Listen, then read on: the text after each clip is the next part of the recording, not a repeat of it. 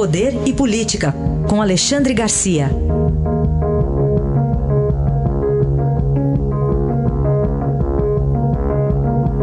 Alexandre, bom dia. Bom dia, Raíssen. Bom dia, Carolina. Bom dia. Bom, acompanhamos ontem com muita atenção a sessão do Supremo sobre a privatização de estatais com ou sem autorização do Congresso. Para a empresa mãe não, não pode, subsidiária sim, né, sem autorização. Mas queria que você falasse um pouco, Alexandre, da repercussão toda para um, um, setor industrial importante, né, indústria de óleo e de gás.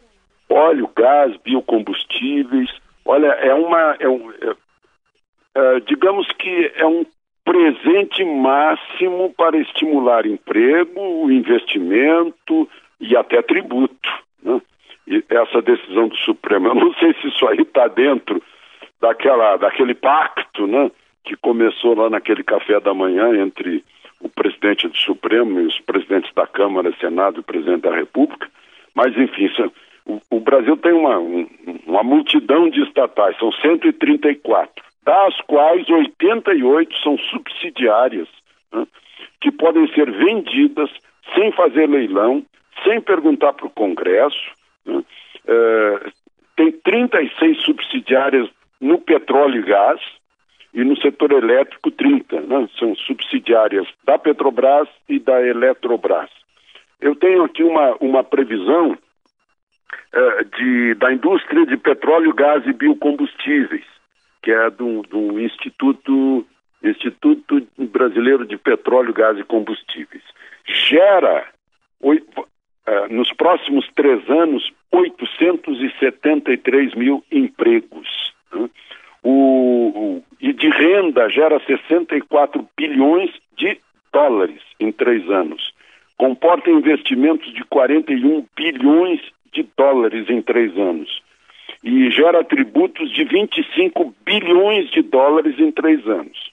Só na renda das vendas, o, o, a Receita Federal recolheria 80 bilhões de reais, isso cálculo da, uh, uh, da Secretaria da Receita Federal, do Ministério da Economia. Então, foi uma decisão assim importantíssima, né, marcando um novo rumo nesse setor que é o terceiro do país hoje em geração de, de renda, né? e, e, foi uma decisão uh, que certamente vai ter repercussões aí uh, no otimismo né, que o país está precisando, assim, aquela pasmaceira que tomou conta e, e agora o Supremo dá o seu, a sua contribuição, digamos, para a economia do país.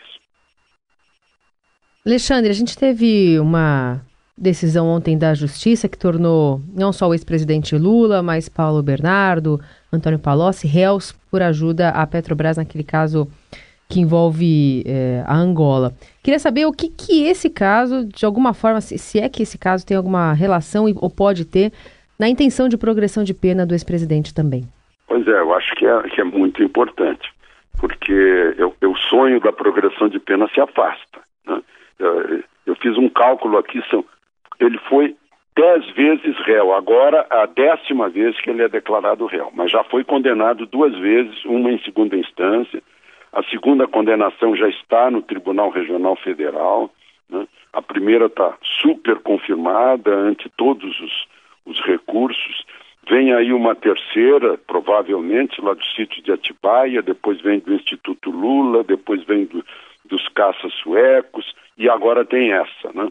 Ele está na companhia de Antônio Palocci, que foi ministro dele e de Dilma, e de Paulo Bernardo, que foi ministro também do governo petista, e é o marido da presidente do PT, Gleisi Hoffmann, que também está nesse caso, só que como ela tem mandato, ela desfruta de foro privilegiado e o caso dela vai para o Supremo. Seriam 5 milhões de, de propinas da Odebrecht, segundo a denúncia. Né? segundo a denúncia, é um caso de 64 milhões de propinas, uh, lá pelo ano 2010, da Odebrecht, para construções em Angola. Então tem sim uma, uma repercussão, porque daqui a pouco sai, sai a segunda a segunda segunda instância, né?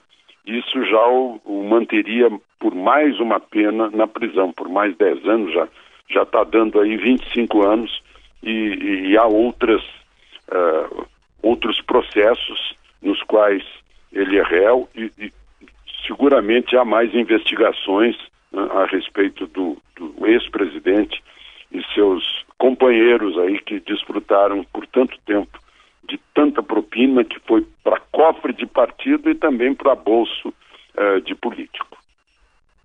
Tudo bem. Alexandre, para a gente concluir, uh, uma medida provisória que tinha morrido ressuscitou no Congresso é. do projeto de lei, né?